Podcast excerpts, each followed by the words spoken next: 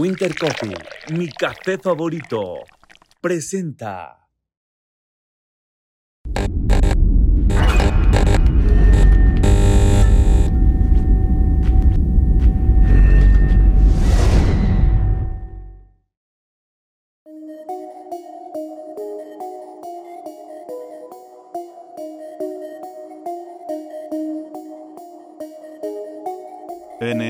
Capítulo de hoy, en el cuarto incómodo. ¿Qué es más peligroso, patrullar en la calle o ser celador? Nos decían en, en- de recién llegados a Cadereyta, ¿te quieres enseñar? Vete a Topo Chico. O sea, por ejemplo, las mujeres policías ya saben que las van a madrear. Pero ¿cuál es la instrucción realmente de que no las toquen o ya defenderte si es necesario? O de plano eres un árbol y que te madren ni modo. Lo que pasa es que eh, están capacitadas tanto la mujer como el hombre en lo mismo. O sea, ¿Cómo un sistema penitenciario pierde el control independientemente de quién lo tome? Si el propio gobierno o grupos delictivos. ah, Nunca estuvo en, en los barrotes, el exgobernador. Mm, sea, no le tocó celda, no, vaya. no, porque yo mismo, Rogelio Rodríguez, Ah. jefe de seguridad de Topo Chico, le entregó el uniforme. Así que le quitaron la vida a dos compañeros ahí en Sendero y cerca del metro. Y ya te digo, volviendo a Topo Chico, nada más que no, no ingresó ningún apoyo. ¿Por? Desconozco. Órale, eso me suena un 4, ¿no? Eh, pues, no sé. Escuché por frecuencia, no recuerdo, donde decían que dispararan. Yo decía que no, o sea, por frecuencia no. Ajá. Tomé el teléfono y no, no disparen porque estamos adentro, o sea, Voy, voy a abusar de lo morboso, ¿por qué no? no. Es que aunque, aunque tú estés armado, o sea, no puedes utilizarla. Ni contra los No, no, no. Pero a ver, si, y si te quieren intentar. Ya, eso, ya, eso lo vamos a ver en Cadereita. Con el tema espérame.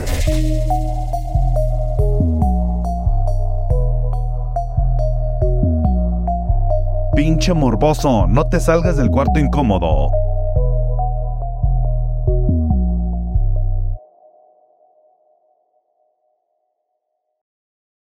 Bienvenidos al Cuarto Incómodo, podcast en donde hurgaremos entre lo más profundo, imprudente y perturbador sobre la profesión, trabajo o condición de nuestro invitado. Y le haremos las más incorrectas, morbosas y cochinas preguntas. Estás en el podcast indicado para destapar todas estas dudas a mano de tu servidor Miguel Europa Pablo Ramón, y Paco, que no vino. que no vino. Que vale, no es novedad para nadie. No es novedad. Aquí no hay novedad. Y pues bueno, eh, cuéntanos Pablo, ¿quién viene hoy? Ah, déjenme les cuento sobre el invitado de hoy.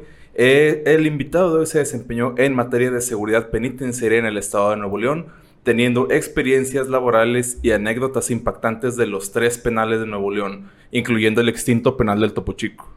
Pero en esta ocasión, desde el punto de vista del celador y director. Démosle una calidad de bienvenida a Rogelio Rodríguez. Gracias, Bienvenido, Rogelio. gracias, gracias. Qué bueno que se logró la entrevista. Este, Para los que no Gracias. sepan, pues fueron como un mes de pláticas y, e idas a comer al Vips en viejitos, güey. para conseguir esto. Pero pues bueno, sabemos que ahorita, este, digo, por tus, por seguridad de todos, pues eh, ahorita se está dedicando a algo que no tiene nada que ver con materia de seguridad. Eh, tanto nuestros tiempos como los de él están apretados y pues bueno, qué bueno que, que eso logró. Y pues bueno, este, Rogelio, pues ahora sí que eh, preséntate con la banda morbosa, este, ¿cómo entras a las filas de las fuerzas policíacas en Nuevo León? Y dinos si tenías algún apodo. Ok, no, primeramente, pues gracias, las gracias a ustedes por la oportunidad de estar aquí con, sobre todo para que nos conozca la gente, ¿no? El Claro, trabajo, claro. El trabajo que es duro de un policía custodio. Porque ahorita está muy de moda que en muchos podcasts, este, está el auge de los penales muy fuerte y, y ahorita nos podemos topar con, este, la experiencia, pero de alguien que estuvo ahí encerrado. Pero ahora vamos a tener la dicha de cómo era trabajar, pues, eh, en este ambiente, ¿no? Sí, porque creo que hemos tenido ya un par de invitados que han sido, este, pues ya recluidos ahí, pero no tenemos la otra versión del otro lado porque, pues, sí, para, para creo que para ambos lados es- puede ser un infierno el estar en la cárcel. Desde luego, eh, tanto la persona privada como el mismo policía custodio, que es el que está prácticamente ahí con ellos casi 24 horas. Entonces, 24 eh, es- son muy profesionales ahorita los... Cuéntanos un gente- poquito, perdón, ¿te continúa? La, el personal operativo es muy profesional. Ya tienen eh, una llevan ya una capacitación, una... Desde luego, sí, en la, lo que es la Universidad de Ciencias de la Seguridad, eh, continuos son los cursos de actualización. Ok. Y esos son por parte de... O sea, el gobierno está implementando eso, están... Sí, lo están estatal, ¿verdad? El estatal. en la estatal, eh, en los tiempos de que anteriormente era la Academia Estatal de Policía, ahora es a partir de 2011 Universidad de Ciencias de la Seguridad. Oh, ok. Muy bien. Y hablando de en materia, pues ahora sí, este, como te preguntaba hace ratito, ¿tenías algún apodo dentro de...? No, ¿No? solamente que lo tengan ahí eh, detrás de cámaras, como decimos, ¿no? Pero no, Ah, siempre Ayer era licenciado. que era lo comandante en Comandante. cuestión de rango, ¿verdad? Comandante. pero Comandante. prácticamente ahí este, se nos inculca mucho el respeto. Ok. Oh, ok, chido. ok. Y pues cuéntanos ahora sí que un poquito de, de tu carrera, ¿cómo entras a las filas de las fuerzas policíacas de Nuevo León? Bueno, eso fue en el 2012, ahí en Cerezo Cadereyta fue mi primer centro penitenciario que, Que ingresé a laborar. ¿Cómo fue tu primer día?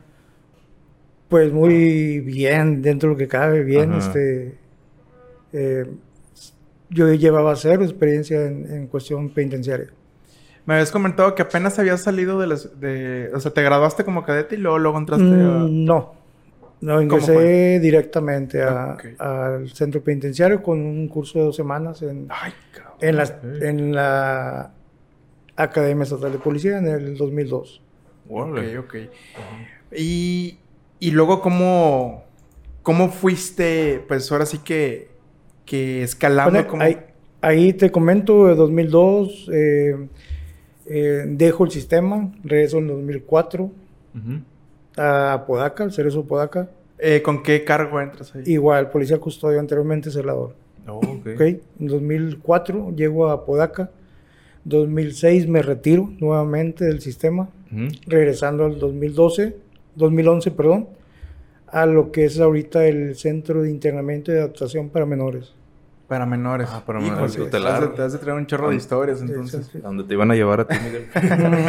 Oye, Rogelio, y ahorita dijiste algo que ya me generó una duda fuera de pauta. Eh, ¿Cuál es la diferencia entre custodio y celador? Bueno, eh, por años se, man- se manejó mucho ese, ese Término. mote- término de celador. Celador pues viene de, de, eh, supuestamente por eh, carga- llaves, todo eso, ¿no? Ese es un mito ahí. Pero ahora con, la no- con a partir de 2011 que, que se hace una reestructuración en la Secretaría de Seguridad Pública por parte del, del entonces gobernador Rodrigo Medina y el actual secretario que tenemos ahorita, el doctor Pámanes, fue quien, quien es el, el formó parte de la del sistema nuevo de, de la Universidad de Ciencias de la Seguridad. Ok, ok. Él fue el pilar, es el pilar de esa institución. Oye, ¿y por qué como tanto entrabas y salías mucho? O sea, ¿qué se A, la eso? iniciativa privada me, me movía. O sea, me salía, eh, regresaba. Ah, pero era por decisión propia. sí, decisión propia. Sí, Ok. y, y era más como por esto de como a lo mejor te sentías ciclado o por qué razones como que tenías eso tanto como... Más que todo te pues te, te llegan ofertas, ¿no? Un poquito Claro. mejor en cuestión económica. Ujú. De escolta. No, de trabajo diferente a, a lo que era seguridad. O, o sea, algo nada que ver. Nada que ver con seguridad. Ok. Eh, bueno, eh, estos sistemas penitenciarios en donde tienes experiencia, pues son estatales. Tengo, tengo entendido, o estoy equivocado. Estatales. Ok. ok. ¿Has trabajado en un sistema federal? ¿Qué No. tanta diferencia hay? Eh, no, no he elaborado, no he tenido la oportunidad de, de- de estar en un centro federal. Diferencias, pues un- es un poquito más rígido un sistema federal. Un Por sistema ejemplo, el Altiplano, Puente Grande, ¿esos son No federales? los conozco. Los eh, tengo información, tengo conocimientos de Ujú. la operación porque ha estado gente del sistema federal a cargo de los centros estatales. Entonces ahí hemos aprendido ahí con ellos eh, cómo se maneja un centro federal. Y, entonces me imagino que es cuando son delitos federales, delitos este... Sí, en el fuero federal eh, prácticamente el- el- la autoridad, eh, volvamos, vaya la redundancia, federal, tiene el, el total, este, determina que el- la persona privada sea trasladada a un centro de ellos. por la federal. peligrosidad o por... No por la peligro- peligrosidad, simplemente de que ellos son del fuero federal y pertenecen a ellos. Esa es la No, diferencia. Muy bien, Pablo. Ahora sí, este, vamos a la siguiente, que es la pregunta de la tía. Son las preguntas más light. Vamos a irnos Sí. así como por intensidad. Ahora, ¿qué te dijeron en tu casa cuando entraste a la academia? En la academia, un poquito ahí este, en contra, por, Claro. sobre todo por la, eh, el índice ¿no? que, que nos ha golpeado a, a los policías. Pero bien porque pues prácticamente el gobierno sí, sí te responde, sobre todo en los sueldos, ¿no? En los apoyos económicos. Hay que decirlo, de un policía custodio, un policía estatal, fuerza civil, Ajá. tanto un administrativo, tienen buenas prestaciones por parte del gobierno. Ok, ¿qué les ofrecen o qué es como...? Sobre todo ahorita en el área de seguridad, a mí me tocó el apoyo escolar.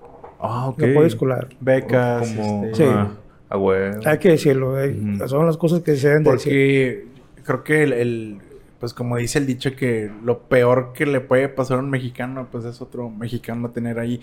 Yo creo que todos pensarían que a lo mejor los tienen mal pagados o que los tienen, este, eh, pues sin prestaciones, pero aquí estás haciendo la aclaración Sí. de que prácticamente los tienen. No, los sueldos son bien. Ujú. Son, son bien, te digo, eh, para vivir bien. Pero tú consideras que vale la pena como el riesgo al que se llegaron a exponer por ahí del 2009, 2010. Ok, el 2008, de 2008 al 2012 todavía estaba un poco fuerte la inseguridad, Ajá. pero no es culpa del gobierno. Yo te lo digo como, como policía que, que fui, eh, se derivan muchas cosas, ¿no? Eh, Por ejemplo. tanto la economía como... Ujú. Es como hay personas, sin decir nombres, no sería bueno de mi parte, pero habemos policías que, que caemos ¿no? en, en- en- al lado contrario de... Ajá. Pues de lo que porque nos- les ofrecen más dinero. desde luego. pues. Pero ya es cuestión personal, ¿no? Claro. De cada quien. Ujú. Pero te lo digo, lo, lo vuelvo a repetir. Ahorita un policía de fuerza civil, sistema penitenciario, eh, tienen buenos salarios. Sí, y hay que aprovechar, o sea, Pues si, si quieres ganar más, tienes que esforzarte a, sobre todo a, a lo que te, te exige, ¿no? La, la. Secretaría de ascender. Claro. Hay que ascender para ganar más. ¿Y cuáles son los requisitos para ingresar a esta No los tengo a la mano, créemelo. Eh, ¿Qué te pidieron a ti? En su momento lo básico, Ajá. te digo, pero cambia, Eh, cambia la... ¿Secundaria o prepa?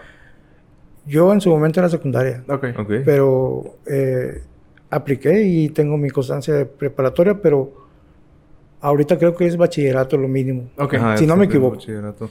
Debe de Sí, ser. a- ahorita que, que nos comentabas todo esto como de los policías que caen al lado contrario, me recuerda mucho que como cuando hablamos con el ex militar, cuando hemos hablado así con otros cuerpos de seguridad, que siempre hablan, hablan mucho de eso, como de la información que sale y cómo utilizas esa información, ese adiestramiento para... Sí. Ahora sí que es tu elección de que elegir si lo usas para el bien o para el mal. Sí, por eso te, te- te vuelvo a repetir, este, Sí. Te exige la Secretaría de Seguridad Pública que asciendas, o sea, cada año hay promoción, te dan una guía Sí. de estudio, tienes que aplicar, o sea, ganar más implica muchas cosas también. Claro. Y por ejemplo, pues ahora sí que ya cuando ya tenías tu, tu experiencia, ya tu carrera laboral prácticamente en sistema penitenciario, pues cuando eran las reuniones familiares o cuando te juntabas con los compas, con el compadre en la carnita ¿qué era lo que te preguntaban siempre, así obligado?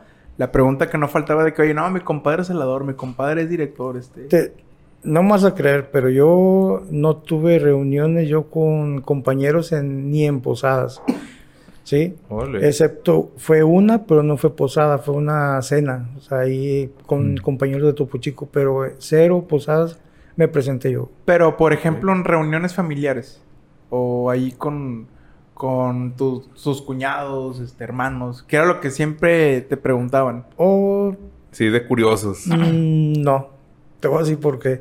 Ok. Yo, cuestiones de laborales, yo no las hablo en mi casa ni con mi familia. Ok, O sea, mucho menos ahorita, eh, en iniciativa privada, yo no, no me llevo nada a mi casa. Creo que yo llego a mi casa, a tu casa y es Gracias. algo familiar. Ujú. Ok. El trabajo Órale. creo que lo dejas O allá. sea, ¿no? tenemos la dicha aquí en el corte y, incómodo, mu- Pablo. y mucho menos de en cuestiones de seguridad es muy este, desgastante, ¿no? Llevarles problemas. Pues sí, como llegar a contaminar a lo mejor Desde luego. Sí, porque me imagino que también son cosas a lo mejor muy fuertes como para... Como simplemente platicarlas. Pero, pero y una cosa es que a lo mejor, eh, y se entiende, eh, que no quisieras tú como comentar nada, pero la raza es así, así que medio insistía, así como yo lo estoy diciendo en este Ajá. momento, que era lo que te preguntaban al saber que eran, eras tu celador o que eras custodio. Que si no te daba miedo o La, algo ahí. preguntas muy, eh, muy eh, esporádicas, ¿no? El miedo, ¿no tienes miedo? Sí. ¿O estás loco o qué? Pues Pero cuando te gusta una profesión, claro que lo haces... Deja de ser trabajo, ¿no? Sí, lo haces muy... ¿Te gustaba? Sobre todo Sí. en menores, en, en- en menores, eh, el centro de entrenamiento de menores, adolescentes y... Es muy bueno trabajar con ellos. Cuéntame al- alguna anécdota que tengas por ahí del centro de menores. Pues que tuvimos en el 2011, 2012 un- una, una población de 486 menores. Pero estaban al límite de la capacidad.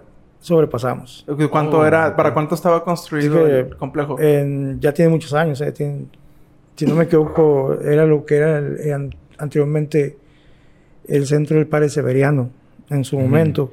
¿Y para, eh, para cuánto? eh, Yo así rápido te puedo decir que era para 80 menores. Ay, cabrón, ¿ya ven Güey. cuántos dijiste? Había espacios, no son celdas, son espacios donde vivían alrededor de 55 menores. Sí, es que no pueden ser celdas todavía porque No, eran menores. de menores. o sea, Ya. menores. Me contaron. Eh, fue muy duro porque era el 2011, 2012. Cuando estaba padre la estaba situación. el asunto dorada, muy... Yo le llamo. Y sí pudimos, sí pudimos porque el, el- entonces director era mi director en menores. Llegamos a 50.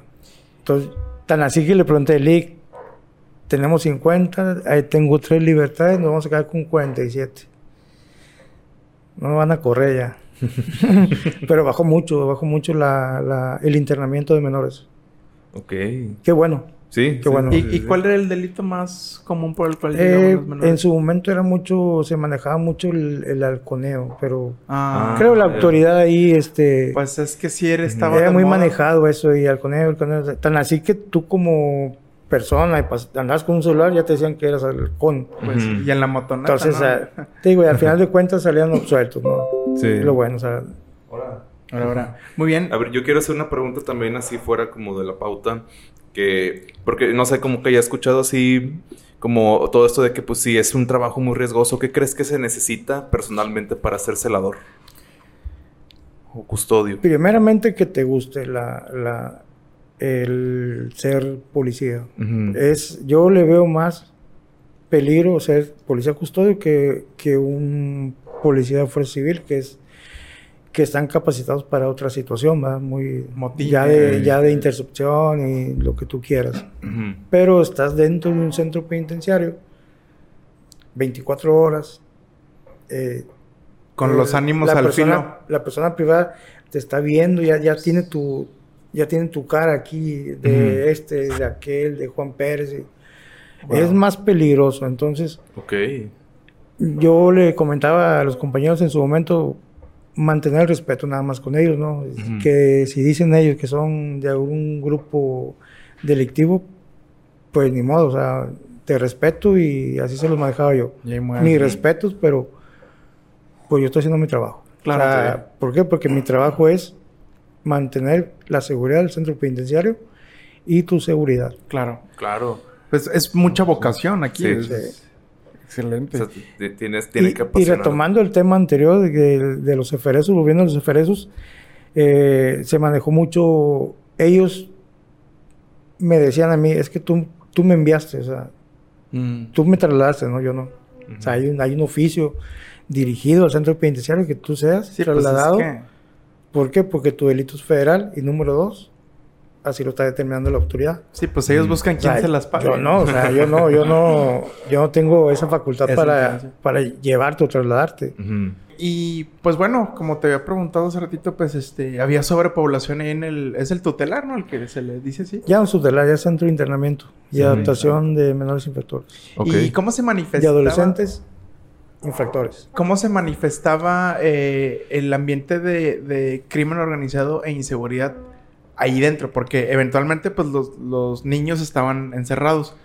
Pero ¿se calentaba el ambiente o qué pasaba al... al- al- al- En, En su momento sí estábamos este, con... sobre- teníamos apoyo de la, de la Secretaría por parte de la Policía Estatal.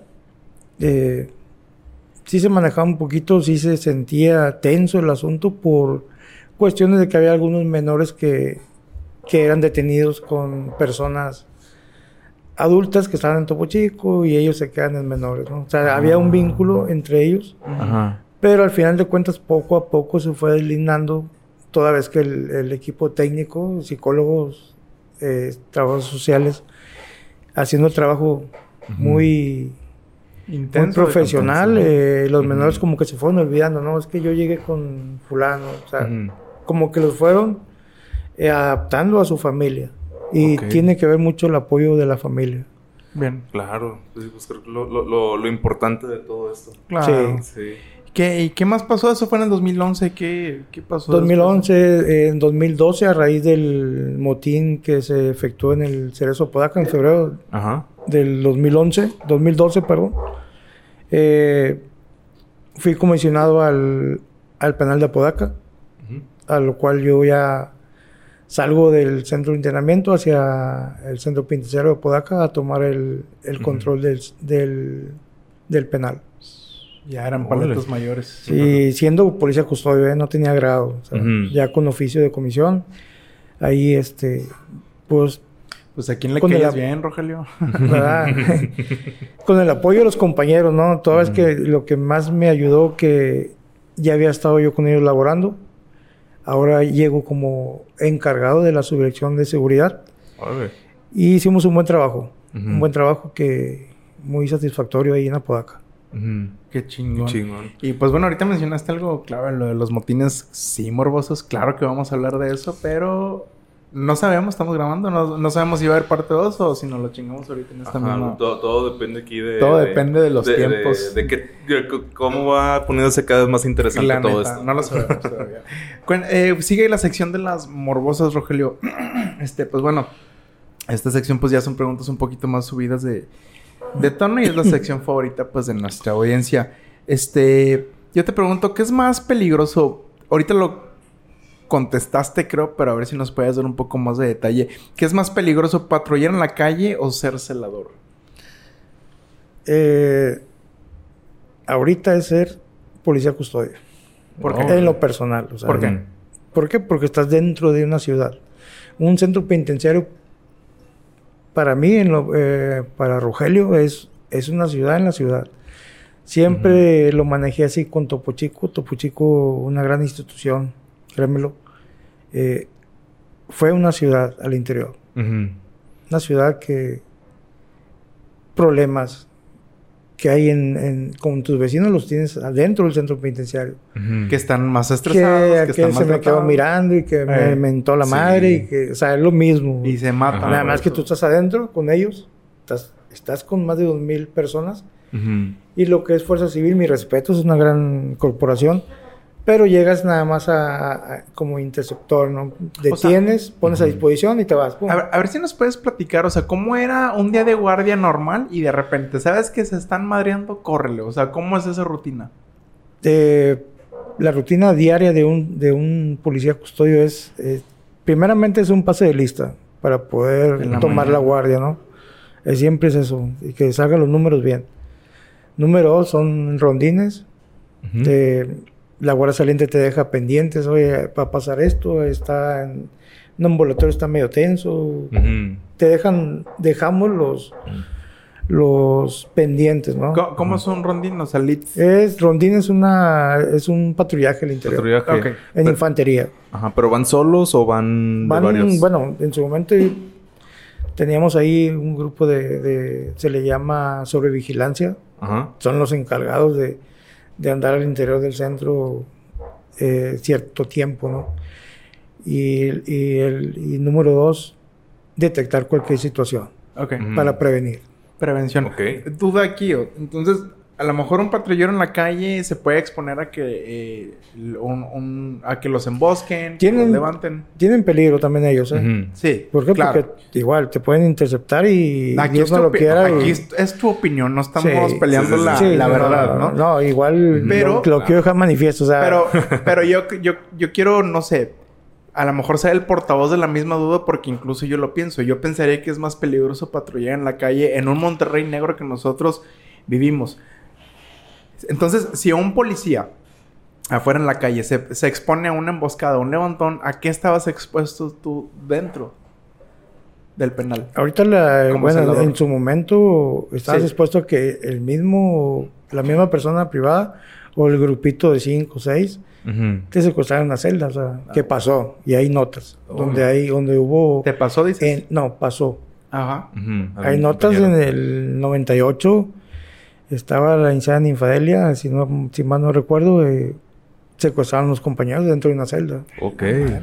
El motín de octubre de 2017, Cadereyta, eh, había nota de que tenían celadores ahí, fotos donde los tienen hincados. Ah, o sea, Oye, ¿y con armas? O? Sí, o sea, punzocortantes o lo que tú quieras, pero, Sí. sí, pero sí. los tienes secuestrados. Esos eran los riesgos. Sí, entonces el riesgo, ¿no? De, de tanto el policía en un centro penitenciario como afuera. Que Pero, es- a ver, ¿y qué pasa con la fuerza pública? Digo, pues son lugares que quiero pensar que están preparados para una situación así. O sea, ¿qué tan fácil es como disolver una situación así? De que de una corporación que fuerza civil o penitenciario. Sí, o sea, fuerzas especiales. Oye, ¿sabes que secuestraron a unos, este, pues uno de los nuestros? Y hay que... Y, y es en nuestra casa, ahora sí, o sea, dentro del penal. Más que todo no puedes llegar a, a, como decimos policíacamente, ¿no? Eh, reventar. ¿Por qué no? Es un, hay que dialogar, hay que dialogar, dialogar, tienes que dialogar con, con las Pues- personas, ¿no? Sobre todo. Ajá. Porque prácticamente es como una situación de rehenes. prácticamente. Ajá. En lo que yo estuve, no tuvimos un problema de esos. Ok. O sea, bendito Dios, créeme lo que el centro ha funcionado bien. Ujú. Apodaca, Topo Chico, yo estuve en Topo Chico bien, es- fue un centro muy, para mí fue la, se puede decir la universidad, ¿no? Ahí te cortiste así. Ahí- ¿no? Nos decían en, en- de recién llegados a Cadereyta, ¿te quieres enseñar? Vete a Topo Chico. Ah, ¿Por qué? Porque pues ahí, ahí llegaba todo, ¿no? Tenía fama, ¿no? Lo- Una gran, no, es una gran institución de veras. Ahorita vamos a hablar más de eso. Ahorita vamos a profundizar un poquito más de eso. Pablo. Pero, bueno, mi siguiente pregunta es si llegaste a recibir alguna amenaza o sufrir algún atentado dentro de, de alguno de estos penales.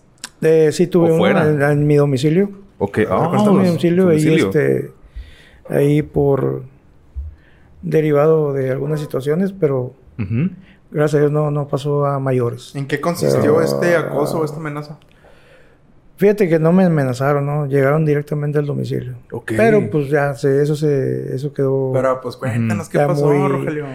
Fíjate que no, no tengo miedo a contarlo, ¿no? Simplemente de que yo lo veo como que eh, colegialmente se dice, ¿no? Eh, estate quieto. O sea, Ujú. Fue un manotazo. Ok. eso, eso deriva del buen trabajo que estás haciendo, ¿no? En, en la- Ujú. en una, en una institución como lo ha habido con, desgraciadamente, con policías municipales que llegan a tu casa y lo sacan y lo, le, le quitan la vida, ¿Y ¿no? a ti, O sea, y a ti qué te hicieron? Daños al domicilio nada Ah, más. ok. Te vandalizaron, te reventaron Sí, o vidrios, sea, un mensajito. no, nada, nada. ¿No te gritaron No, no, algo? no, no. ¿Tú estabas ahí? No, no, yo estaba laborando. ¿Te, te echaron un fonazo y pasó esto? Sí, mi familia. Pero, pues prácticamente en su momento se, se, se resolvió, ¿no? Ahí el malentendido. Ok. ¿Cómo, se, ¿Cómo? res- ¿Cómo se Digo, resolvió? pues, Es que mira, no nos estás dejando No. la duda a nosotros, es a los morbosos. no, lo que pasa es de que, o sea, yo no te puedo dar muchos detalles de... Ok, porque, o sea que- Te digo, se abrió una carpeta de investigación. eh. Existe una carpeta de investigación ahí en la fiscalía. Ok. Eh, Ahí- ya, ya la autoridad es quien, quien determinó y quien cerró el caso, ¿no? ¿Hubo alguna cobertura periodística de este suceso? Sí. ¿Sí? ¿Cómo, la-. ¿Cómo lo buscamos? Como para- Ah, nada más ponle mi nombre. Ahí sale. Ah, mira, aparezco en Google, güey. Ya tiene página de Wikipedia Eh, y todo. pero no, o sea, eh, eh, te puedo decir, se oye mal, ¿no? Es que nada más yo, ¿no? Ha habido compañeros que, que les han llegado a su domicilio. Ok, y pues me imagino que no muchos han tenido la misma suerte, Suerte. que tú. Sí, hombre, desgraciadamente eh, han perdido la vida varios, pero por eso te digo, o sea, estar dentro de un centro penitenciario, la misma población ya te identifica. Ajá. Sí. Es muy diferente a una policía municipal, estatal, que te detiene, te pone a disposición y adiós. Ujú. Ya no, no supiste ni quién te detuvo, Ajá. ¿sí me entiendes? Sí. Y ahí no, ahí es una familiarización Ujú. eh, 24 horas, 7. Claro. Eh, ¿Es parecida en la capacitación para ser celador a ser patrullero? No, es muy diferente. Eh, ¿puedes- En, algún, en algunos temas sí es lo mismo, derechos humanos. ¿Derechos eh, humanos? En lo que es derechos humanos, eh, el- en lo que es el, el antimotines, el... El antimotines. ¿Cómo? Platícanos un poquito cómo es un entrenamiento para, para deshacer o combatir motines. ¿En qué Mm. consiste? Pues es que son varios, eh, son varios puntos Ujú. ahí que se toman. Pero más que todo es, este, es no eh, Ujú. dañar o, o violar sus derechos ¿no? de las personas. Ujú. un, un- un grupo de personas que esté eh, haciéndote un, bloqueo no es para llegar y, Y y darle, o sea, Ujú. gases y todo, lacrimógenos, no, no. Es, es muy- es- primeramente es el diálogo. Y, y- el diálogo. bueno, eso es por instrucción, pero ¿sí se pone eso en práctica realmente? Ya estando ahí caliente la cosa. Pues mira, ahora con el con, con el Día del- de Inter- Internacional de la Mujer, tú sabes lo que ha pasado, ¿no? Sí. O sea, Que que prácticamente que las personas eh, se sobresalen en, en disturbios porque saben bien que no los puedes tocar, o sea. Sí. Sí, entonces dicen, no, ¿y la autoridad qué hace? No, Y mucho menos siendo mujer. es que sí podemos hacerlo. Sí. Podemos neutralizar. ¿Sí? Bueno, de hecho mandan policías mujer, ¿no? Sí, pero al final cuando salen golpeadas las policías. Ajá. O sea, y es mujer. A ver, ¿Y cómo? A ver, ¿qué onda? duda. ¿Cuál es la instrucción? Perdón, Pablo, estoy Sí, encima, sí, güey. Sí, sí. Es que, eh, y esto ha sido tema de conversación en... Ya se en- aprendió tu sentido Cállate, güey. Es que no está Paco, güey. Estoy ahorita en Sí, serio, güey. sí. O sea, por ejemplo, las mujeres policías ya saben que las van a madrear. Pero ¿cuál es la instrucción realmente de que no las toquen o ya defiéndete si es necesario? O de plano eres un árbol y que te madren y ni modo. Lo que pasa es que eh, están capacitadas tanto la mujer como el hombre en lo mismo, o sea, eh, reciben re- reciben la misma capacitación que, que el varón, o sea, es lo Mm. mismo, una policía. ¿Sí me entiendes? Pero Tiene los mismos conocimientos, la instrucción, quiero pensar, de la- del director de la corporación o comandante de grupo, es aguanta. Aguanta Ya tienes que tienes que esperar una, una orden superior. Ahora sí ya Pero para a ver, a ver, Rogelio. A, ti, siendo eh, un policía en manifestación o una policía mujer, te están madreando entre tres, cuatro morras de pelos pintados. ¿Qué yo, onda? O sea, ¿te yo puedes defender? lo que yo haría es si ya te si están ya golpeando a una compañera Ajá. Y yo como hombre yo tengo que neutralizar a una para que para que el resto ya le pare, ¿no? Con- Como decimos, o sea, pues tú te dejas que te golpeen, Utilizar la fuerza. hay un límite, Ok, exactamente. hay un límite, o sea, Pero el pedo es que, que no te graben, güey, porque ahí ya te metiste en un pedo, güey. Pues sí, pero al final de cuentas para eso es la autoridad, Ajá. para deslindar. El cual no respetan. Para eso, para se tiene que hacer una denuncia, una carpeta de investigación y que deslinde el- la autoridad Ajá, Si conforme es al... conforme al a la ley. conforme al proceso de la Sí. ley. Yo tengo esta duda. ¿Cómo es esto de neutralizar? ¿Es someter a la persona? Es neutralizar y someter. Ya no, ya no puedo usar la palabra lo sometil, no, no, no. que O sea, es neutralizar, Sí, no, no, pues. ¿sí? Y te digo, o sea, hay gente que sube ahí a las redes, no, es que los policías, no, espérame. O sea, Opresores. es que no conocen el- el- Claro. las nuevas leyes, ¿no? Y ni se van a tomar la molestia de leer. Tan así que O sea, si te, si te detienen, tú no eres culpable todavía. Exacto. ¿Sí me entiendes? Tú eres inocente. Ajá. O sea, son muchas cosas. Ha cambiado Sí, mucho sí, sí, las sí. leyes. sobre Y ni todo. nos enteramos, es el pedo, güey. Todo por estar viendo la pinche casa de los famosos. Pero para, hecho- para eso es este podcast, Sí. para que se informen, Entonces- para que pongan atención. Sí. Te digo, bien la autoridad ahorita, Bien. eh, tanto estatal como municipales. Entonces, definitivamente no es la misma capacitación para ser celador y para ser un patrullero. O sea, cambia totalmente. Marco legal, sí. Eh, es lo mismo. O sea, en el marco legal, Ok. en derechos humanos. Pero en fuerza. Pero ya en, en, Técnicas. en capacitación, técnicas, ya es diferente. ¿Y cuál acuerdo. consideras que es más pesado? Ya en ese, en ese rango es, Sí. es lo que es fuerza civil. O sea, Ok. es un poquito más cargado, bien capacitados. Bien. Yo tengo esta, esta duda también que lo voy a cambiar por mi siguiente pregunta porque eh, esta pregunta que tenía ya la habíamos contestado como de estos riesgos de, de ser parte de la seguridad de un Sí. penitenciario. Pero yo quiero preguntar mejor ahora qué entrenamiento o qué, qué les enseñan a los policías, por ejemplo, para este tipo de, de técnicas de neutralización. ¿Qué es artes marciales? Es artes marciales, el, el uso del bastón, Ujú. PR-24, eh, el antimotín, que ese es primordial en un centro penitenciario. Ok. ¿De cuánto debe de ser el mínimo de personas por un equipo antimotín? Mínimo, yo le calculo ahorita que son 30, si no me equivoco. cabrón. O sea, si no me 30 equivoco. para o sea, cuántos? Pues ya depende qué es lo que tengas enfrente. De- ¿Y de cuánto le toca a cada quien?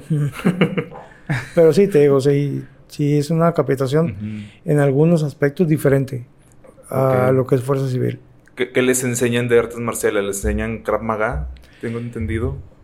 Fíjate que para eso no fui bueno, ¿eh? Ajá. En cursos que, ¿No que- saliste que uno por fui, los no.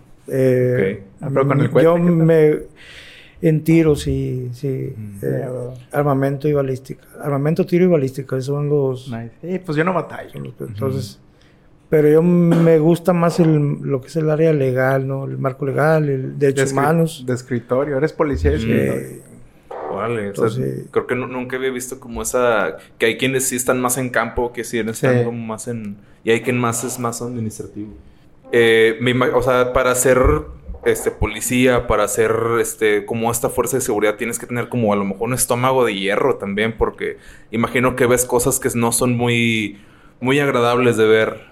Pero ¿cuál fue, cuál es este suceso que a lo mejor te cambió, te dejó algo marcado en ti, alguna situación o alguna pues, alguna experiencia que te de- recuerdes mucho, muy fuerte? porque de todos los eventos que, que me tocó pasar y está sobre todo verlos va a ser el motín de Topo Chico, Ok. 2016.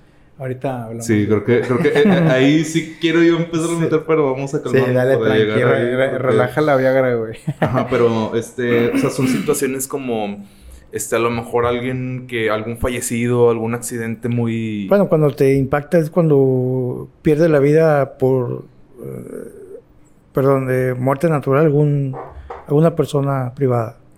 Sobre todo en- de la tercera edad, ¿no? Ajá. Ahí te da un poquito de...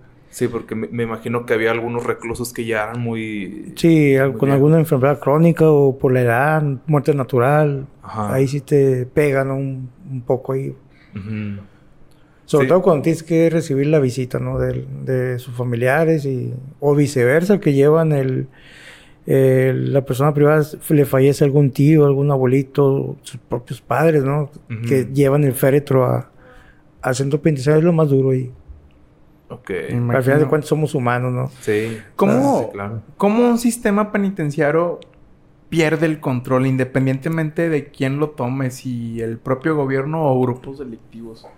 ¿Cómo es un indicio de que sabes que esto va a valer madres? Eh, se maneja mucho de que es autogobierno y no. O sea, prácticamente eh, años a- atrás se perdía el control. Estoy hablando de 2016, lo viví eh, por el déficit de personal. Ok. Éramos, te digo, me voy a ese, a ese año, éramos cinco policías custodios, incluyéndome. ¿Para yo, cuántos? yo como jefe de seguridad Ajá. para alrededor de 4.000 y fracción de, de internos. O sea, ¿qué haces? Pero ¿cómo que ¿Qué hacemos seis al interior? Pero a ver, ¿por qué pasó eso? Déficit, muchas renuncias. eh, Por la misma inseguridad, Por la misma inseguridad. Ah, ok. O sea, hay déficit de personal. Ajá. Todavía lo hay. Lo, lo, lo, lo sufren las mismas corporaciones municipales, eh, la estatal, no se diga. Eh, le ha de faltar algún, algún ¿Y- número de... ¿Y esto qué se debe? Bueno, ahorita comentabas que... eh, Digo, buenos buenos, sueldos. buenos sueldos y todo, pero Ajá. Pues prácticamente ¿Los explotaban mucho? ¿Horarios pesados? ¿Qué, qué puede ser? No, pues prácticamente a lo mejor no tienen vocación. Los que si, Ok. si, si ingresaron 30, se quedan 5, 25 no tuvieron vocación. Ajá. Pero pues... no era lo que yo esperaba, ¿sí me entiendes? Ajá. ¿Por qué? Porque eh, retomando el tema del, del 2002, en lo que era la Academia Estatal de Policía, ingresábamos y ¿en qué trabajas anteriormente? No, pues yo trabajaba en Oxxo, trabajaba en Soriana, o sea, muy diferente. O sea, no hay vocación. Ok. Entonces, ¿Y cómo era tu pensar de que, sabes qué? Somos seis cabrones nada más. Esto en cualquier momento puede valer madres. O sea, ¿cuándo te diste cuenta? ¿Cómo lo idealizaste? Eh, te, te voy a hacer, eh, te voy a responder. A los seis que estábamos al interior, eh, la misma población nos, nos eh, respetó sobre todo, ¿no? En su momento, a pesar de que había incendios, había lo que tú quieras al interior, Ujú. siempre nos apoyaron, siempre nos resguardaron y respetaron la autoridad. Órale. Tan así que me lo gritaron. El problema no es con gobierno. El problema es entre nosotros. Pues digo, o sea, en- No, no se meta. Tanto en, las- en- en audiencias que tuve yo, hasta casi dos años después, tuve audiencias eh, referente a, a ese evento. Eh, mm, fue entre... Fue disputa entre grupos antagónicos. entre grupos Entonces, delictivos. eh, no era con gobierno. Ellos mismos lo gritaban. Ajá. No me lo dijeron, yo lo escuché. O sea, no, el problema no es con usted, Ujú. ni con los compañeros. Pues todavía como una especie de código de honor y respeto ahí, ¿no? Te digo, yo no puedo hablar mal, tan así que hay audiencias, son grabadas, donde yo, con jueces y todo, o sea, Ujú. en pantalla. Ari, ¿por qué andabas en la audiencia? ¿Quién te puso el pie? Porque, no, lo que pasa es que como ¿Testigo? Fui el responsable del turno donde sucedió ese evento, o Ah, sea, bueno. tengo yo que dar la Tien- cara ante la autoridad. Ahorita, Ya, ahorita ok. vamos para allá. Ok, Vamos a wow. apresurarnos, Pablo. dale. Vamos, vamos, vamos. A ti te tocó el éxodo este de cuando cierran Topo Chico. ¿Viviste esa, esa época ahí o No me tocó. no te tocó? No me tocó toda vez que llegó un grupo que se le llamó Chihuas, ¿no? En Chihuahuas. No eran Chihuahuas, son un grupo Sonora de Eduardo Guerrero Durán. Ajá. Tomó el control de, en el 2018 de los centros penitenciarios.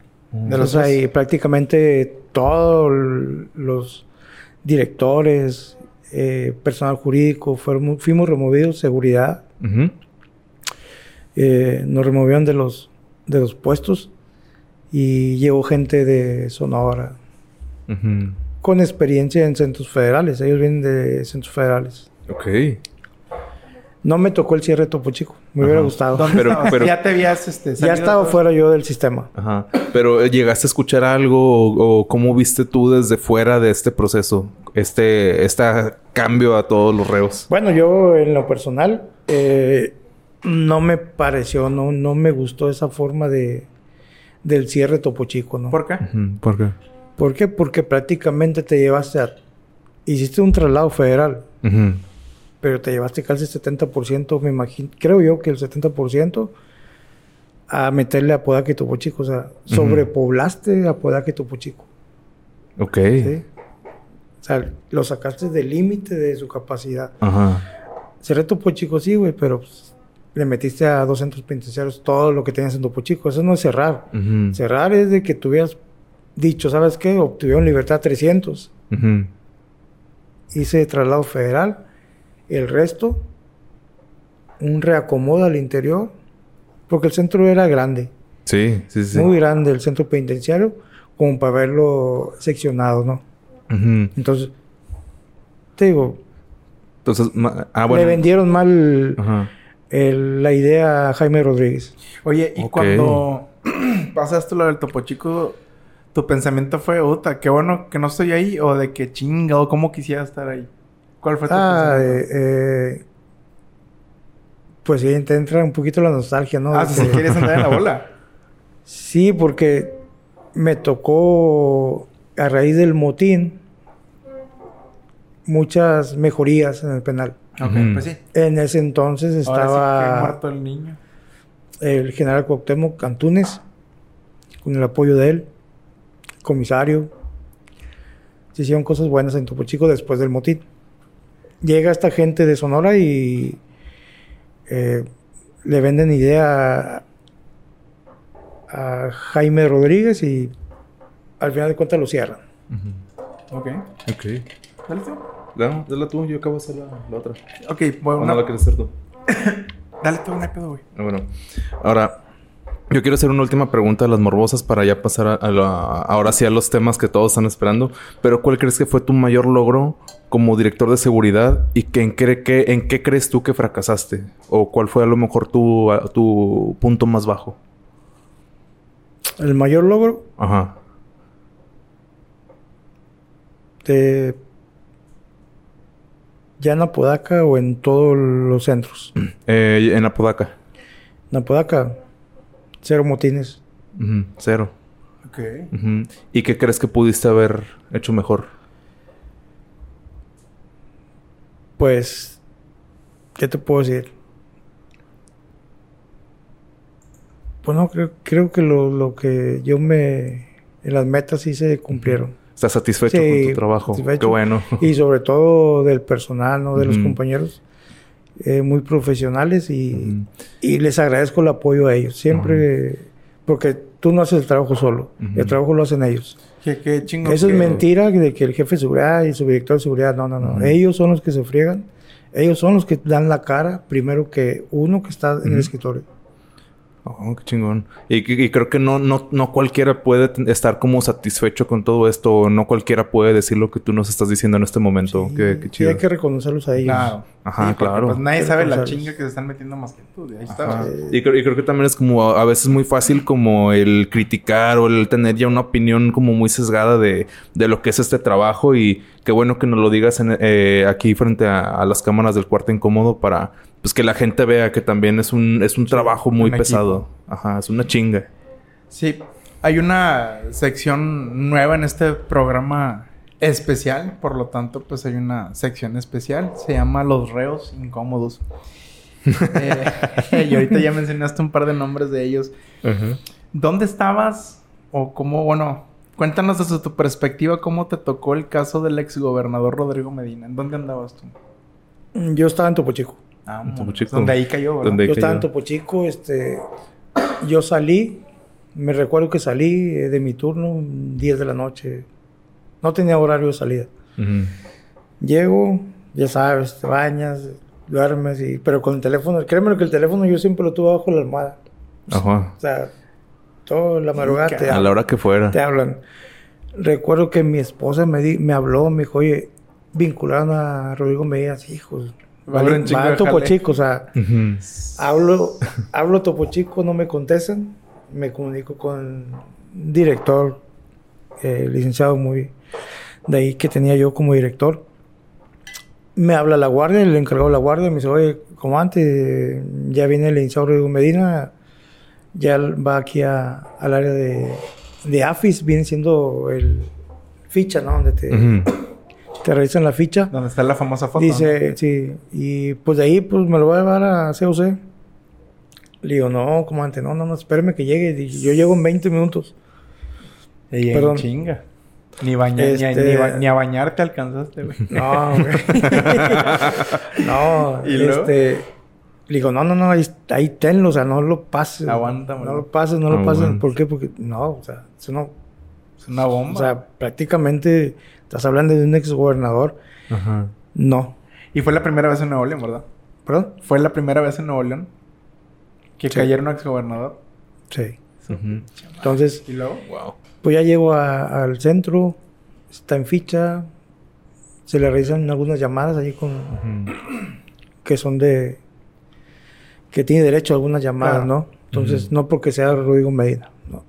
Eh, y ahí se queda en un área ya que que ordena eh, mi general Cuauhtémoc Antunes.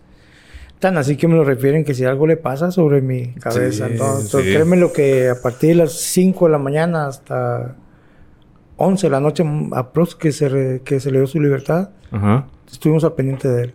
Pero no es porque haya tenido beneficios o que no, que la gente, no, no, ahí está, que con clima, no, no, no. ¿dó- ¿y Sí. dónde lo tenían? Una oficina de que yo tenía cuando el motín. Ah, ok. Una Pero oficina. nunca estuvo en, en los barrotes, el exgobernador. sea, no le tocó no, vaya. no, porque lleva un proceso, no porque ingreses a él, llévalo para el pasillo, no, no. te- Que eso es lo que la gente llega- pensaría. sí, no, no, no. Él llega y, y tienes que esperar que llegue el, el, el- el psicólogo, el criminólogo, o sea, tienes que hacerle Mm. su, Su ficha. Toda la su, su ficha. expediente Y- se- antes de. ¿Y se cumplió con todo este proceso? Tienes que hacerle dictamen. Me imagino Sí. que cuando estaba él llenando todos estos formularios, sus abogados estaban en chinga arreglando. Claro, o sea. Es que, es- bueno, te digo, yo no soy abogado, pero prácticamente se, se habló de que se ordenó su... El juez ordenó su... su ah, no, pues o sea, sí. su no Sabe. ingreso, o sea... Ajá. Bueno, pero de- su- se, des- se desobedeció la orden de un juez.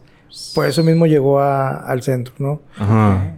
Ya sabes cómo se manejó ese asunto ¿Y ahí. tú tuviste contacto con él? Sí, desde este luego. desde luego, sí. ¿Cómo fue? Cuéntanos. Ah, te digo, muy respetuoso. Él Honorable licenciado. jamás exigió algo fuera de...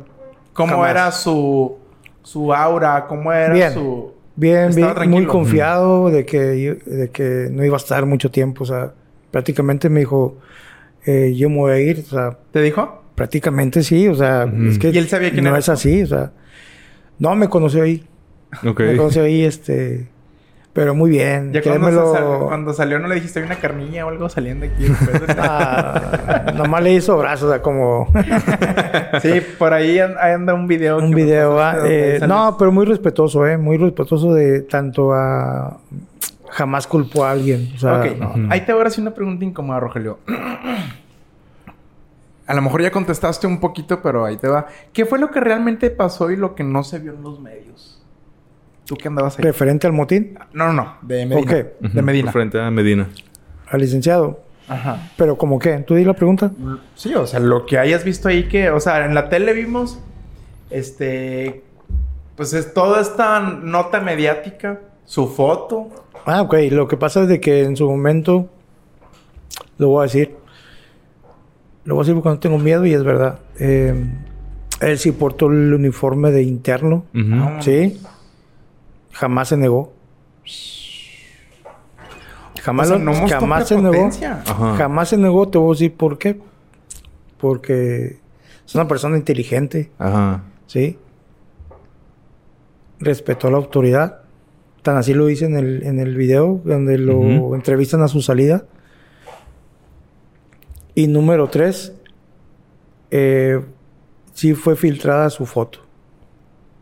Por eso dice gente, no, es un foto- fotomontaje, no. Sí, Porque yo, Ajá, yo mismo, Rogelio Rodríguez, Ah. jefe de seguridad del Topo Chico, le entregó el uniforme. Ahí a esa cámara, Rogelio. ¿sí? Ok. A esa cámara. Ahí.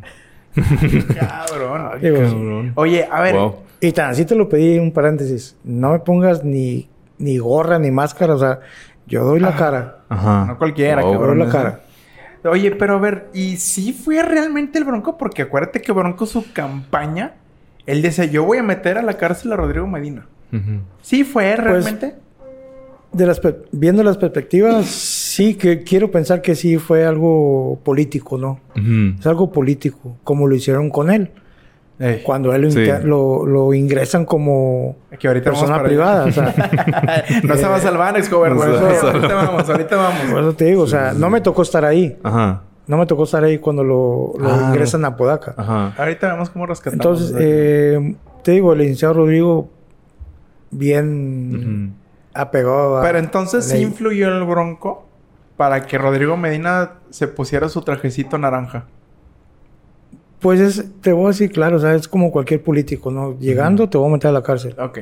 Quiero O sea, pensar como que fue un un enojo entre campaña y, y sucesión. ¿no? Sí. Ya, Te voy a meter, ajá, o sea, Es claro. como tú, o sea, te voy a meter, güey, nomás llegando. Pero, Pero, pero, se le adelantó otra persona que, que de su mismo gabinete que lo...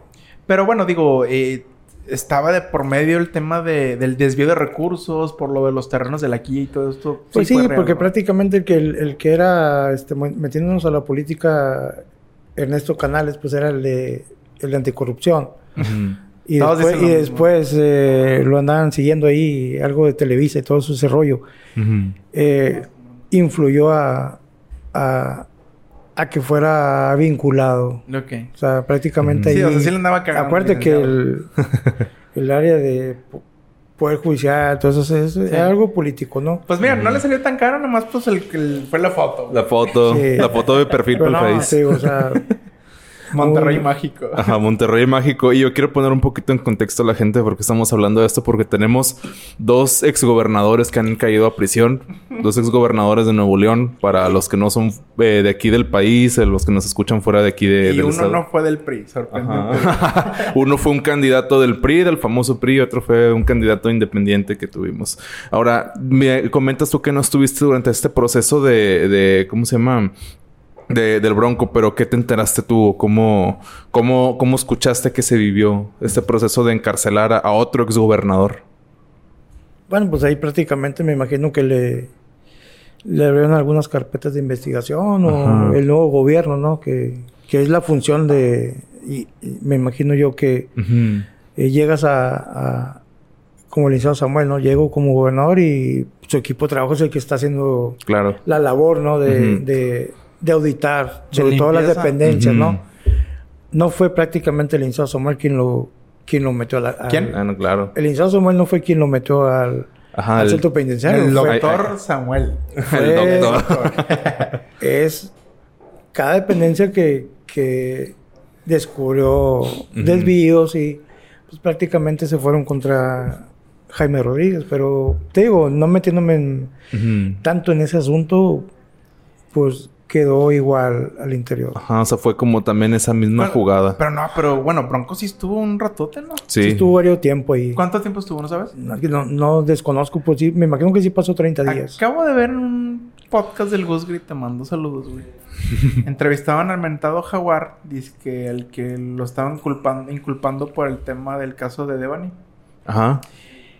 Y resulta que lo utilizaron, no sé si fue provocado o no creo, pero que utilizaron esto como cortina porque cuando estaba esta crisis de Devani, en ese momento salió el bronco. ¿Qué tan cierto es esto? No creo. No creo que... Yo no creo.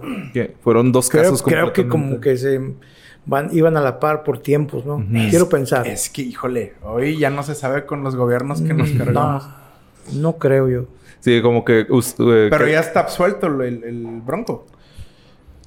Desconozco si todavía esté yendo a firmas, desconozco. Mm, Pero en el bote ya no está. No, no, no, no. Eh, En el al que botequín. No, creo que estuvo en, eh, en arresto domiciliario, tengo Sí, entendido. ahorita no sé, desconozco. Sí, ahorita, ahorita tampoco ya no hemos Ya no. Pero si hay una foto del bronco sentado como en la litera.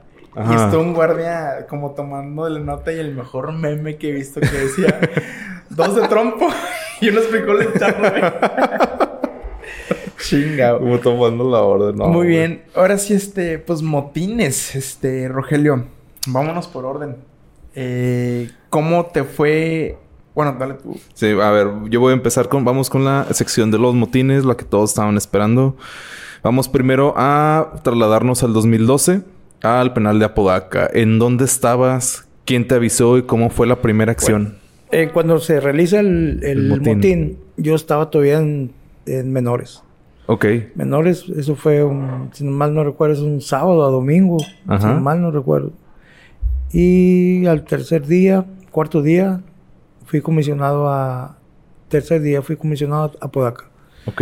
Con un nuevo director que llegó de México. Eh, un subdirector y tu servidor. Ok. Este... Ya es cuando yo tomo la, la subdirección de seguridad. Ok. Esto fue en el mismo año, 2012. En el mismo... A 72 horas del... 72 motín. horas de que inició el motín. Sí. ¿Cómo se No detonó? estuve yo presente. ¿Cómo? No estuve presente yo en el motín. Ah, ok. Yo Pero fui después a tomar el control. a tomar el control. Ok.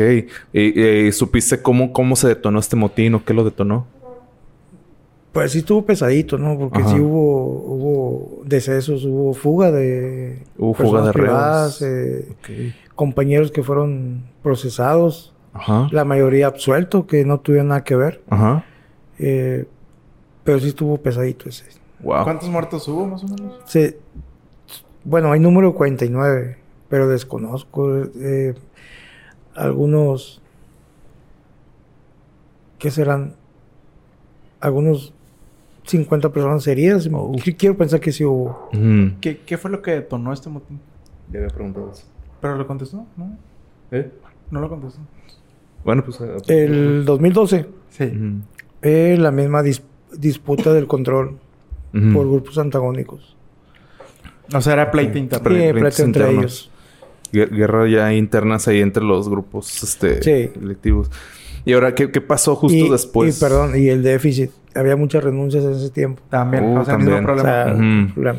Ole. O sea, O sea, tan así que le quitaron la vida a dos compañeros ahí en Sendero y cerca del metro y eh, en los vehículos salían y los seguían. O sea, estaba medio pesado. estaba- estuvo fuerte. Pues es Sí. que era el año, güey. Sí, pues eran los Entonces, años pero te digo.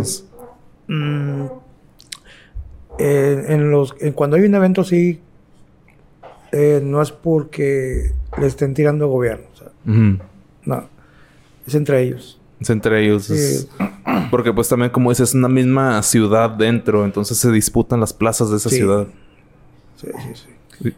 Este, ¿y qué pasó eh, después? De, cuando entras tú las 72 horas después, ¿qué pasó? ¿O cómo avanzó Es- el conflicto? Eh, pues más que todo eh, fue a... Nos invo- invocamos a al menos eh, tomar las riendas del centro. ¡Ay, qué peí! Eh,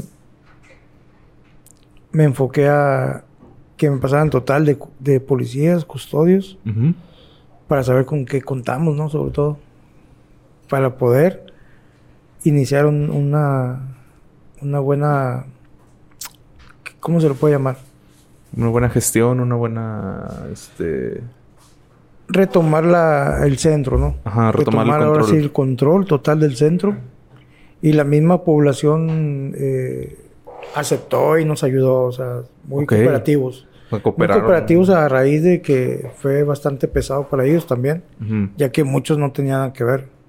Ok. Y estás adentro tú en tu celda, ¿no? O Ajá. sea, está Ahora es sí- pesado. Que, que había muchos que, o sea, no, no, es que a lo mejor podemos imaginar que eres como que un lado contra otro lado y que son todos, Hay que pero hay muchos que quedaron en medio que no tenían nada, que, ver con el O sea, hay conflicto. que reconocer también a, las personas privadas que, que te ayudan en ese, en ese tema. De reconstrucción, sobre todo, ¿eh? ok. Reconstrucción del centro.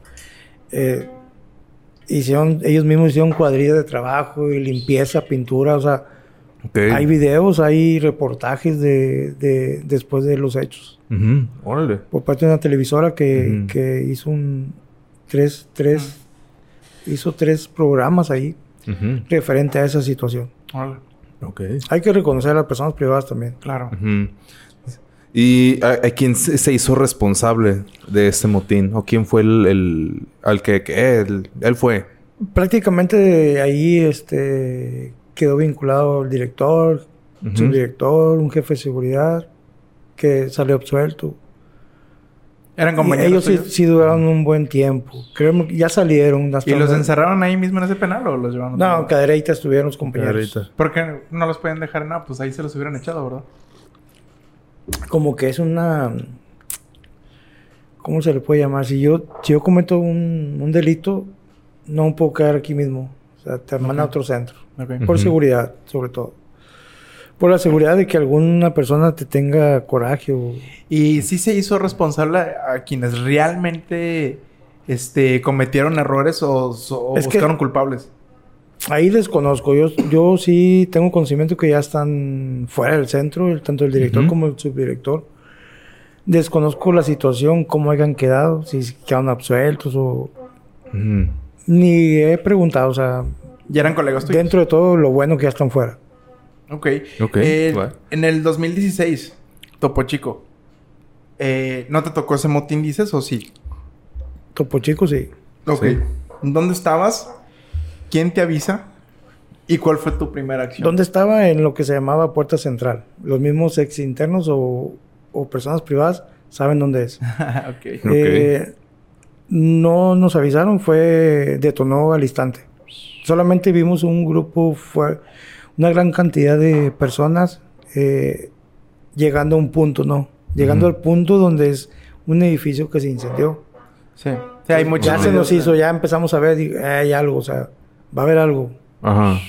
ya cuando tú mismo sientes, ¿no? La tensión y todo, o sea, Va- ves cosas que, va a suceder. que no son cotidianas, o sea, de 10 de la noche, más de 100 personas, o sea, hay algo, ¿no? Ajá, Y, que... y, bueno, entonces tú te diste cuenta por los ruidos. Nosotros, no, nosotros lo vimos. Ok, o sea, lo vieron. Porque la caseta estaba a unos metros del edificio. ¿Y, Pero- cuál, ¿Y cuál fue tu... ¿Ahí eras celador o eras director? Jefe de seguridad. Ok. Y andabas ahí en, en población, se podría decir. Sí, yo andaba al interior. Yo traía un turno de 9 a 6 de la ¿Cuál fue tu primera... ¿Cuál fue tu acción a seguir? En cuanto detonan, porque fue al instante, eh, fue comunicarme con la directora, el reportar el C5, como lo marca el protocolo, solicitar eh, la ayuda, el apoyo. A que llegaran en chinga los Eh, refuerzos. tan refuerzos. así que pedí helicóptero a C5. Ay, güey. Cabrón. ¿A- Sí. a helicóptero qué? Pedí helicóptero, o sea, Ajá. que entrara Fuerza Civil, porque ya se había salido control. Pregunta Wow. de novato, ¿qué, qué hace el helicóptero? ¿Cuál es la función del helicóptero al sobrevolar? Bueno, es que prácticamente eh, un helicóptero trae... eh, Armamento. pues no, porque no van a tirar. Ok. Ujú. O sea, prácticamente pues es una es un respaldo para nosotros de que hoy es el helicóptero y a baja altura y Se van a o sea, pulear, se van a pandear. se van a Ok. hacia atrás, ¿no? Las personas, o sea, Ya. como como lo hicieron en cadre, en Cadereyta, pero te digo, volviendo a Topo Chico, nada más que no, no ingresó ningún apoyo, ¿Porra? Desconozco. Oh, órale. Eso me suena un 4, ¿no? Sí, pues no sé. ¿Qué, qué pasó? Digo, eh, ¿cuántas personas habían en guardia y... y- o- o- obviamente... Bueno, no la guardia se, con- se- se- creo que 43, si no me equivoco. ¿Contra cuántos? Y de esos 43, un, réstale 8 que se hayan ido a hospital de custodia y, y de, esas, de esos, réstale 4 que estaban en mujeres y Eh. le va restando, le va restando y te quedas en nada. Oye, entonces marcan al C4. Piden C5. el helicóptero. ¿qué? C5. C5, perdón. ¿Y luego qué siguió después? Pues yo pienso que como a la 1 de la mañana. Eso empezó a Ay, 10.43, cabrón. 10.44. ¿Y a la una qué es el dato que tengo yo. Dos horas después, ahí como que llegó el apoyo. Pero prácticamente, eh, te digo, el, lo- el, grupo, lo- el grupo de personas privadas me lo dijeron que no era contra el gobierno, que era entre ellos. Quieren salir para ayudarlos a salir. Ajá. O sea, estábamos dentro del, del- del penal. Ajá. ¿Y en lo que llegaban los refuerzos que hiciste, Rogelio? Digo, porque pues no había gente. No pudiste dialogar, por eso ahí en notas periodísticas de tanto de aquí en Monterrey como en México hacen la toma donde estamos en caseta, cerramos la puerta, obvio cerramos la puerta como se lo dije al juez en su momento, cerramos la puerta porque nos estaban llegando eh, Los grupos. Sí. más que todo lo, lo que son no son ¿cómo te lo puedo de- decir? Familiares. No, no, no. Estaban aventándose con todo. O sea, eran piedras, eran Ok. Lo que barrotes. te eran- o sea, espérame. Ajá, revent-. Reventaron una toma de gas que estaba fuera de la caseta. O sea, esto va a explotar. Ajá. O sea, se- yo lo que, lo que hicimos fue encerrarnos en esa caseta Para Refugiarse. salvaguardar. para salvaguardarnos Ah, nosotros. sí. Espérame, o sea, O sea, ahí estaba incontrolable el asunto. Ustedes no se, salió de control.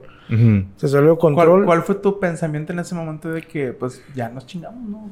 A quedarnos aquí. Fíjate, se oye mal, pero eh, teníamos un compañero en, en una torre abajo por una construcción que se estaba haciendo ahí, una modificación, me acuerdo. Y yo le pedía a los, a, ahí a los que andaban ahí entre la bola de ellos, eh, dijo, oye, nada más tráeme el oficial, güey, que tengo ya. Nada más te pido eso, tráemelo por acá. O sea, yo estaba con eso, o sea, que no me le pase nada y hasta Sí, que no lo tenga aquí, Ajá. decidimos qué hacer. Y en ese momento tú tienes comunicación con alguien, tenías frecuencia. Tenemos frecuencia, tenemos eh, Ujú. tele- telefonía. Eh, sí hablé con la directora en su momento. Ujú. Ya, eh, como lo marca el protocolo, ¿no? Firmó la directora Pero de no- C5 Pero y... no fue rápido esto, o sea, no, no este, no llegaron rápido los cuerpos de, No. de auxilio, de, de No recuerdo, yo, yo escuché por frecuencia, no recuerdo, donde decían que dispararan. Yo decía que no, o sea, por frecuencia no. Ajá. Tomé el teléfono y no, no disparen porque ¿Por estamos no? adentro, o sea, Voy, voy a usar de lo morboso, ¿por qué no? no. Es que aunque, aunque tú estés armado, o sea, no puedes utilizarla. Ni contra los reos, güey. No, no. Pero a ver, si, y si te quieren intentar... Ya, eso, ya, bo- eso lo vamos a ver en Cadereita. Con el Ah, tema de Cadereita. Ah, no, perdón. Ah. Pues lo vamos a ver en cadereita y a lo Sí. mejor... en- Entonces, como dicen, pues yo no los maté, güey. se mataron entre ellos. Claro. Eh, ¿No hubo un solo disparo por parte de, de la policía? Hay, hay un, hay un compañero que, que sí fue vinculado por darle, le quitó la vida a un- una persona privada, pero esa persona privada estaba arriba del edificio de mujeres, Ujú. de un área de mujeres, que tenían allí dos niñas, creo, de algún año. Entonces esa persona se hablaba, yo, yo no lo vi, de que llevaba una garrafa con, con algún combustible, Ajá. desconozco Ujú. qué combustible. Creo yo que le pasó por mente, o sea, me vas a quemar y hay niños, ¿así me entiendes? O sea, Oh, qué se le fue una decisión como que... ¿Y, Qué ¿Y estuvo bajo proceso por eso? Sí fue vinculado porque lo vi yo en Cadereita. Pero a ver, es que, híjole, este gran debate, a ver, si me lo he hecho, voy a salvar muchas vidas. Si no me lo he hecho, va a costar vidas y, y por una u otra cosa se me va a criticar mi trabajo y probablemente Y, y va a quedar en la conciencia que pudiste Sí. haber hecho algo. Eso creo Pero que ¿cuál es es tu- una decisión. Quiero pensar, yo en lo personal, que él como que eh, quiso calmar, ¿no? O sea, quiso detenerlo. O sea, yo, o sea, saco mi arma, le disparo a la pared. Me imagino que se fue por otro lado. Le dio. Yo así me voy. A lo mejor él quiso Sí. repeler, eh, párate, o sea, no lo hagas porque... Y desgraciadamente a lo mejor se fue por otro lado. Sí, claro. Es que es... Pero ojalá, eh, desconozco, no he preguntado, ojalá ya, ya esté fuera. Ujú, Ok, vamos a- Yo, yo quiero hacer una última pregunta. de que alguien... ¿Tuviste contacto con alguien de tu familia? ¿Alguien externo aquí durante este motín como para... Solamente hablé en mi domicilio con mi familia, Ajá. que eh, estoy bien. Está lo, pasando lo esto. que veas, lo que tú veas, yo estoy bien. Yo estoy bien. Para darles tranquilidad. Claro, es importantísimo. Sí, vamos a tener que, este... Sí, porque yo, Pues- eso, eso fue el miércoles, fue un miércoles. Yo no salí del penal hasta el sábado en la tarde. O sea, me aventé más de tres días.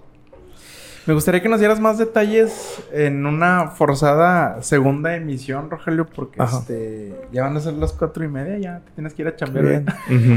Sí, no, no. Entonces, te agradecemos un chorro, Rogelio, que este, te hayas echado la vuelta. Eh, está mm, muy cabrón, muy interesante lo que nos estás contando, pero falta más todavía. Falta todavía este material de qué platicar. Falta todavía como... No, viene lo bueno, viene lo bueno. Ahí viene Fa- lo falta la voz del tímido, las preguntas que nos hizo la audiencia también hay que eh, queremos que contestes algunas que son muy están muy interesantes y pues este pues lo dejamos para la siguiente. Desde luego. Bueno, pues morbosos los vamos a dejar para la siguiente, los vamos a dejar picados y pues bueno, nos despedimos de este programa, no antes sin agradecer a nuestro representante re- le- Nuestro nuestro representante legal, Rogelio Mares. Eh, eh, lo, lo encuentran en Facebook como Rogelio Mares y en Instagram como rogelio.mares. Para todo lo que necesiten de asesoría legal, pueden confiar en él. Sí, eh, este, el Roger, que también ya lo vamos a invitar un día de estos. Bueno, él está haciendo un contenido muy interesante en TikTok de asesoría legal. Vamos a estar poniendo aquí sus redes sociales para que lo, lo chequen. Este, pues bueno, tiene muy buen servicio y pues bueno, ahí para que lo, lo contacten. Ajá, si, si están en broncas legales, se Ah. quieren divorciar, si se quieren... este, sí, materia familiar este, lo maneja y pues bueno, ahí para que se echen la vuelta. por si por si su ex esposo no está pagando pensión alimenticia. Sí, agradecemos también eh, a nuestro patrocinador eh, Winter Coffee. Agradecemos bastante por estos ricos cafés que nos están mandando. Si eres fan de tomar café caliente o frío, eh, si les gusta el frappé y todo esto, si tienen an- ganas de probar algo distinto, pues bueno, no duden en caer este nuevo lugar. Este va a ser su nuevo lugar favorito. Pueden encontrar aquí expresos, lates, crepas, paninis, waffles y mucho más en Winter Coffee. Los encuentran en calle Salamanca 1407 en Mitra Centro en Monterrey. Y eh, está eh, a dos cuadras del HU. Tienen instalaciones climatizadas, tienen wifi, buen ambiente. Si tienen alguna junta, tiene que ser alguna tarea o hacer ahí algo de home office, pues caigan ahí al Winter Coffee. Yo les recomiendo mucho que prueben las crepas, los paninis, porque uf, vaya, güey, qué, qué- qué sabor tienen. Los encuentran en Instagram como WN Winter Coffee y Winter Coffee en Facebook. Para que lo sigan, eh, vean los contenidos que tienen y pues de repente hay alguna que otra promoción. Ahí para que lo chequen. Para lo Caigan chequen. también aquí, este, visiten el- los sitios de, de TV Monterrey Studio, nuestra nueva casa. Nuestra nueva casa. Pueden hacer aquí producción de podcast, live streams, cuentan con cabina equipada, iluminación, equipo de audio, video y una cabina totalmente. Totalmente climatizada, sí, señores. Y eh, queremos agradecer a Maloy y Chi que nos mandaron estos nuevos. Oigan, sí, estos nuevos Yetis que están, lujo, pero... están buenísimos. Ajá. Los amarillos se nos estaban perforando como a Pablo, entonces, este, pues ya. Sí, ya- es que es el problema de tener algo amarillo en un fondo verde. O sea, se, se también se ve Sí, transparente. Entonces, Rogelio hizo caso y uno de blanco, no quiso pero qué bueno eh, de parte de Maloy y Chic el detallazo con estos Yetis negros para que ahora sí ya no se vean mal con el, con el fondo. Sígalos en Instagram como am, arroba maloyi.chic, en Facebook como arroba maloyi-chic y en TikTok como maloyi-chic. Eh, comuníquense con el Pedro, digo con el Pedro, con como mamá, güey. Comuníquense con Moni o Víctor al 811-066-3258.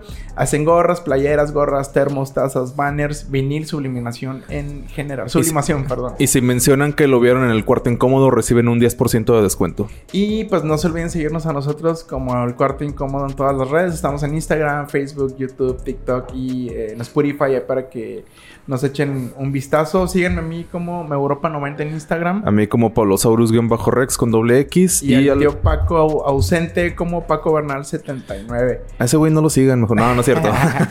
Y síganos en nuestro correo. Bueno, más bien envíenos un correo si ustedes tienen una historia que contar. Si creen que su compadre, la comadre puede tener alguna experiencia importante para ser parte del cuarto incómodo. Escríbanos a no eres dios arroba el cuarto incómodo.com. No, eres dios arroba el cuarto incómodo.com.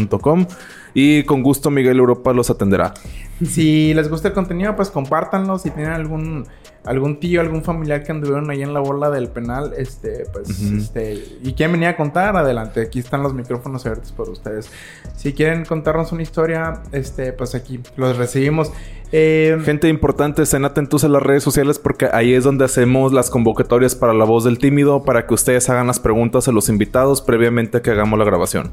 muy bien. Y pues bueno, sigan ansiosos y curiosos, sigan morbosos y recuerden que preguntando mal se llega a Sodoma. Cerdos. Esto fue el cuarto incómodo y morboseamos en la próxima, pinches enfermos. Hasta luego. Sobres. Vamos.